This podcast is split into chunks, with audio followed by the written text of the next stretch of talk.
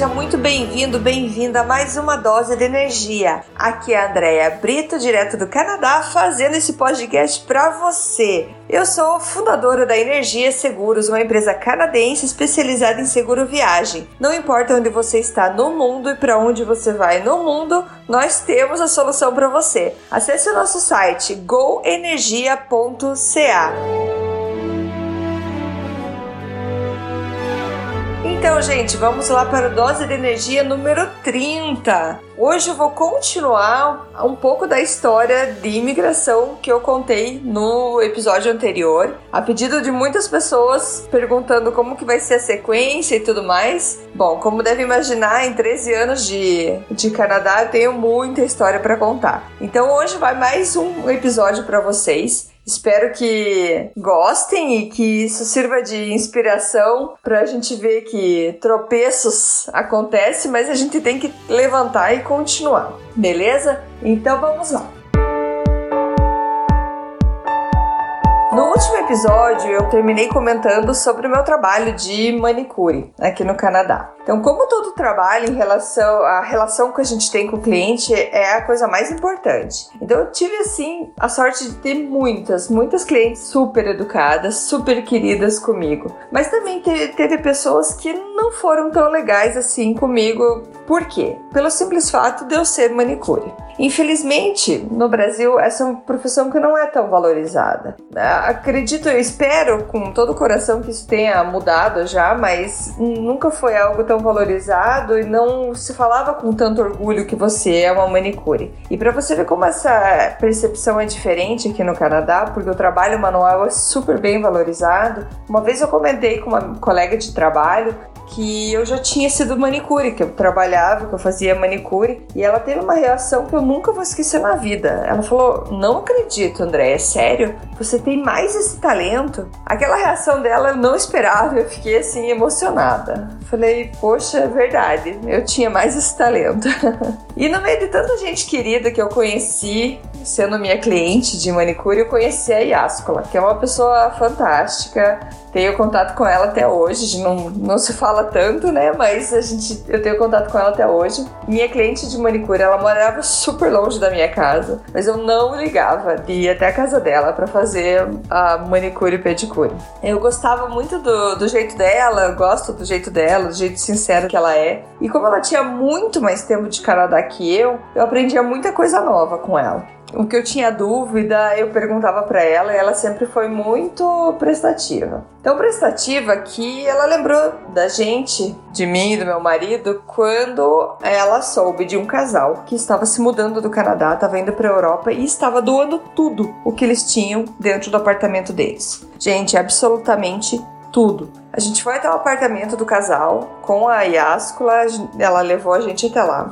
E o casal falou: olha, tudo que vocês estão vendo aqui, nós estamos doando. Gente, a gente não tinha absolutamente nada. Eles simplesmente mobiliaram a nossa casa. A gente saiu de lá, no dia seguinte levamos um caminhão que pegou cama, colchão, armário, sofá, panela, talher, muita coisa, muita coisa que a gente usou por anos e anos. Se duvidar, ainda tenho coisas que vieram dessa desse apartamento. Foi tanta ajuda, tanta ajuda que eu sou muito, muito grata. Então a Yascula, eu sempre falo para ela, vai ficar gravada ali eu tive tanta gente, tantos amigos, amigos hoje que são irmãs minhas, foi tanta ajuda que eu, eu sempre, é uma coisa que eu sempre falei que eu vou sempre querer retribuir essa generosidade. E é por isso que eu sempre acreditei no poder das, das comunidades, na reunião das pessoas, e por isso que eu sempre fui a favor de sim, vamos conhecer os outros brasileiros que estão chegando, porque por incrível que pareça, tem muito brasileiro que quando imigra não quer contato com outro brasileiro. Uma coisa eu entendo porque não, ele não quer, não quer conversar em português, quer sim aprender o inglês ou francês, mas o poder que a comunidade tem de, de se ajudar, de, de um indicar o outro é fantástico. Então, assim, eu sou muito a favor de criar essas comunidades, da gente se ajudar. É, já no nosso primeiro ano de Canadá, a gente tinha um, um grupo de amigos enorme que foi a nossa família canadense. Todo o final de semana nós nos encontrávamos. Tava sempre um torcendo torcendo pelo outro, sair daí, conseguir um emprego, como é que tá. Era muito, muito gostoso. Depois desses três primeiros meses no nosso primeiro apartamento, chegou a hora da gente se mudar. Nós conseguimos alugar um apartamento maior, mais novo, no subsolo de uma casa. Morávamos ainda juntos, com os primos Rodrigo e Débora. Tínhamos um quarto para cada casal, banheiro, cozinha, uma sala muito boa, onde todos os finais de semana estava repleta de amigos. E foi nesse período que eu descobri que eu estava grávida. E com as dificuldades para continuar a trabalhar como manicure, comecei também a procurar um emprego administrativo para que eu pudesse ter mais renda e me preparar para a chegada da minha filha. Mas e aí, como procurar um emprego estando grávida?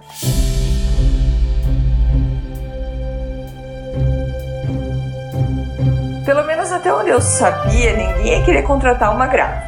Assim, eu procurei oportunidades temporárias e comecei a mandar o meu currículo. Como eu sou formada em telecomunicações, eu sou técnica em telecomunicações, eu consegui uma vaga numa empresa que fazia reparos em telefones celulares, mais precisamente Motorola. A empresa ficava bem longe de casa. Mas eu aceitei a chance que me deram. Minha função era teste de qualidade. Então, como que acontecia? Após o conserto do aparelho, eu verificava se tudo estava certo, se o telefone estava funcionando. E lembra, eu tava no início da minha gravidez, eu tinha muito enjoo. Então o meu trabalho era bastante repetitivo, não era muito difícil. Mas o meu mal-estar da gravidez não me deixava ficar quieta na minha mesa de teste. A cada 30 minutos eu tava no banheiro tentando vomitar. Fiquei somente um mês nessa empresa. Se foi um mês, talvez até menos. E até hoje, quando eu escuto Hello Moto da Motorola, eu tenho náusea. Após essa experiência, continuei procurando emprego. Eu consegui uma vaga numa grande empresa de seguros, bem no centro de Montreal. Lembro que quando cheguei para a entrevista, era um dia frio e como eu tinha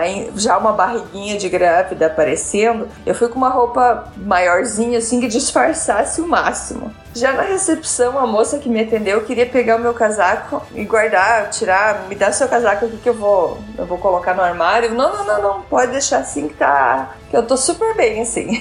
Quero ficar de casaco. Eu com medo que ela olhasse minha barriga. A entrevista foi super rápida, eu tive um teste de digitação para fazer e no dia seguinte já me ligaram, já já estava contratada. Fiquei super feliz, pois eu teria o tempo mínimo necessário de trabalho antes do parto para poder ter a licença maternidade, que é de um ano aqui no Canadá. Então eu precisava completar essas horas para ter direito à licença maternidade aqui no Canadá. Então eu trabalhei quatro meses nessa empresa e foi uma experiência maravilhosa. Eu trabalhava com correção de endereço de cliente. Eu precisava conferir os endereços que estavam em uma planilha para que não tivesse mais carta voltando por erro de endereçamento. Era um trabalho muito fácil. Simplesmente copiar e colar endereços em lugares diferentes. Eu trabalhava quietinha. Eu até tinha um fone de ouvido e estava super concentrada, até porque eu não queria que ninguém viesse falar comigo, eu estava morrendo de medo e insegura com o meu francês e o meu inglês. E eu ficava impressionada com as conversas que eu escutava no escritório. Gente, muito legal. Você escutar alguém fazendo uma pergunta em francês, o outro respondendo em inglês e vice-versa. Sério, eu ficava literalmente de boca aberta. Se tivesse uma câmera filmando, ia ser legal de ver. Era muito legal. Para quem nunca tinha visto isso, como eu, eu fiquei assim abismada e eu sonhava em um dia ser assim também. Eu tinha um colega que trabalhava comigo, ele se chamava Daniel. Ele fazia exatamente o mesmo serviço que eu fazia. Ele era muito engraçado, eu, eu ria o dia inteiro. E ele me ensinava francês também. Só que ele não gostava que eu trabalhasse muito rápido. Ele chegou a me pedir para trabalhar mais devagar, porque senão acabaria o serviço e quem sabe a gente não teria mais emprego. Primeiro achei que ele estava brincando, mas depois eu vi que não. Mas tudo bem, eu entendi. E com o tempo, isso eu vou contar em outras histórias depois, mas é meio que o jeito do pessoal trabalhar, assim. Eles não estão muito preocupados com a agilidade, digamos assim. Eu ganhava por hora de trabalho, então eu não achava justo eu diminuir meu ritmo ali para fazer mais horas. Enfim, é o jeito que eu, que eu penso. Lembro muito bem que um dia eu estava lá trabalhando, de fone de ouvido, e percebi uma movimentação atrás de mim. Quando eu olhei, estava minha chefe e umas três colegas olhando eu trabalhar. Elas estavam olhando para a minha tela, logo atrás de mim, assim, e estavam impressionados com a rapidez que eu fazia meu trabalho. Falaram que nunca tinham visto aquilo. Fiquei lisonjeada, mas também fiquei com vergonha, porque eu virei o assunto do setor. Tudo isso porque eu usava as teclas Ctrl Alt Tab para mudar de tela, ao invés de, usar o mouse. Então, para quem usa o computador sabe o que eu estou falando. Em vez de ficar usando o mouse para mudar de uma tela para outra, eu usava Ctrl Alt Tab, eu usava tudo no teclado e ia super rápido, além do Ctrl C, Ctrl V para copiar e colar. Eu era o dia inteiro fazendo isso. Imagina, chegou um certo momento que quem olhava de fora não conseguia nem ler as telas do computador, de tão rápido que eu fazia, porque era um trabalho super repetitivo. Foi uma experiência muito legal. Quando faltava um mês para o parto, eu saí da empresa, pois já estava muito cansada para ir trabalhar. Eu pegava ônibus e metrô, então eu já estava bem, bem cansada. Na verdade, eu pegava só metrô para ir para esse trabalho. A gerente do departamento, quando eu fui dar tchau para ela, ela me fez prometer que eu ia procurar ela assim que eu voltasse a trabalhar, depois da licença maternidade. De tanto que gostaram do meu trabalho. Então foi super, super legal mesmo. Então, a partir desse momento, eu já ficava, depois que eu parei de trabalhar, ficava em casa e eu ficava mais tempo sozinha. O Rodrigo e a Débora também trabalhavam, o Marcelo trabalhava à noite, ele começava às quatro da tarde e ia até meia-noite. Então eu ficava um bom tempo sozinha.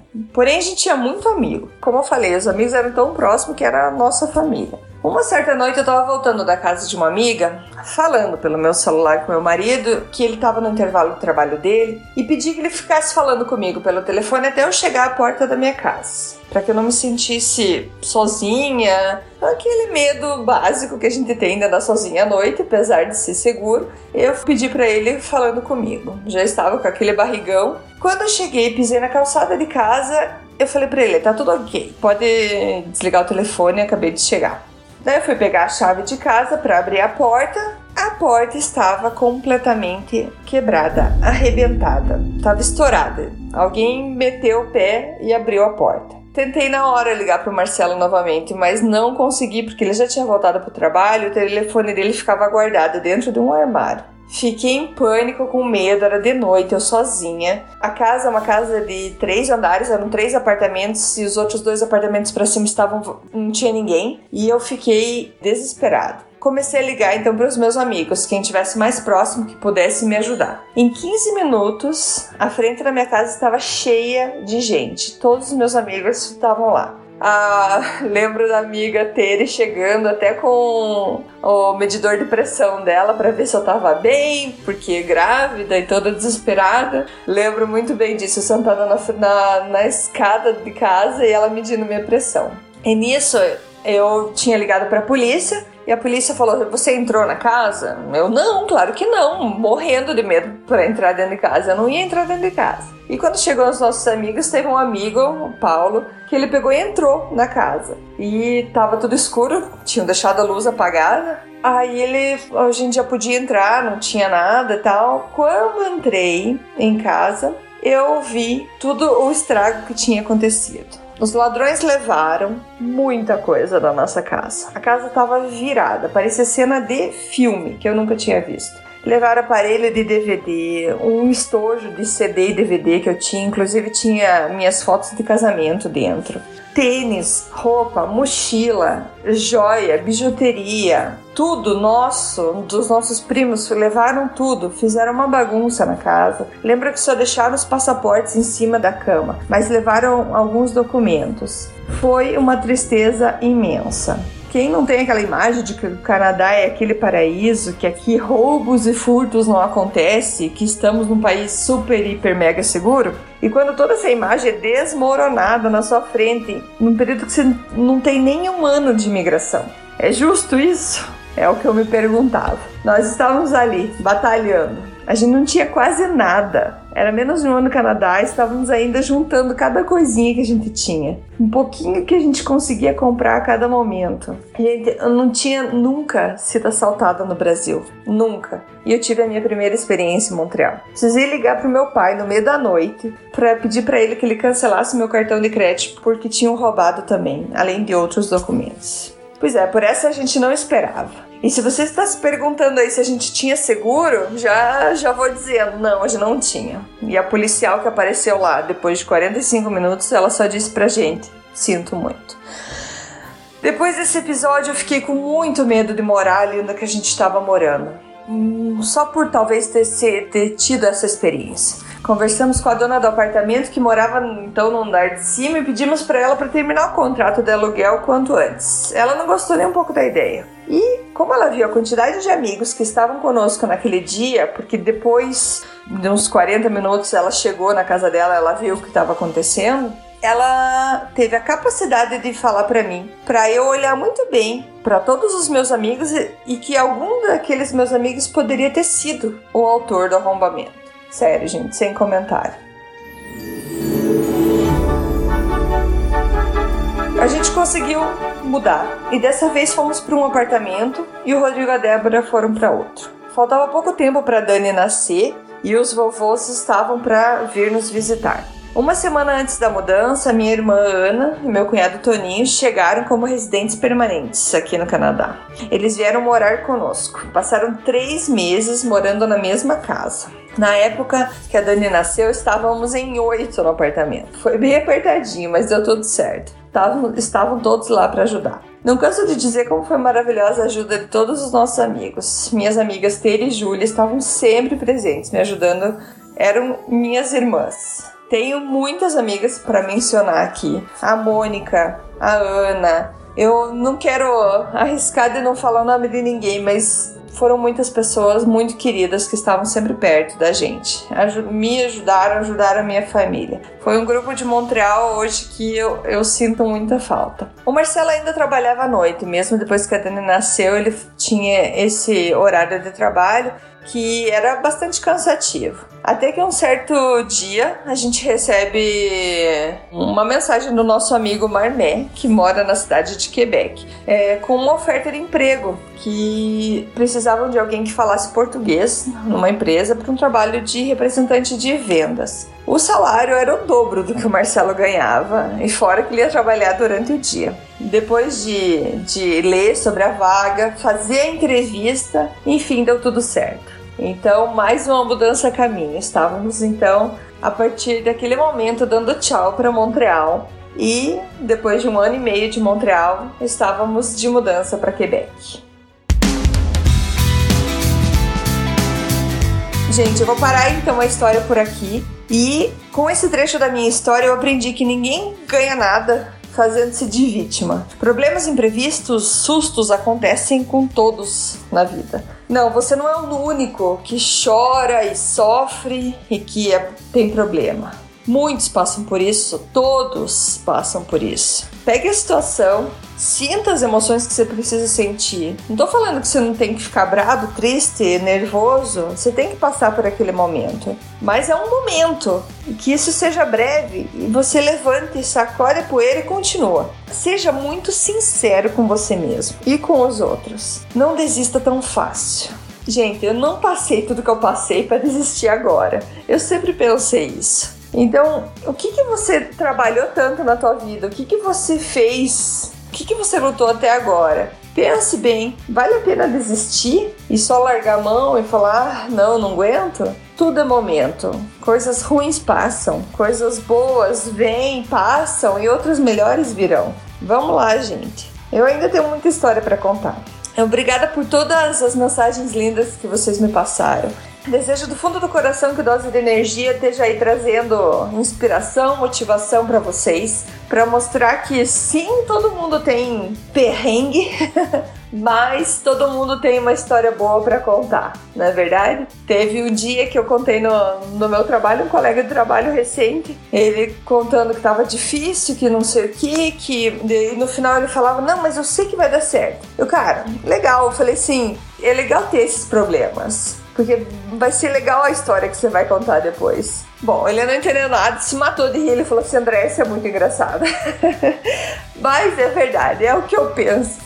Então é isso, gente. Valeu. Hoje acabei passando um pouquinho do, do tempo aqui. Aguardo vocês no próximo Dose de Energia e muito obrigada por compartilhar com todos os amigos de vocês. Beleza? Beijão, até mais, tchau, tchau.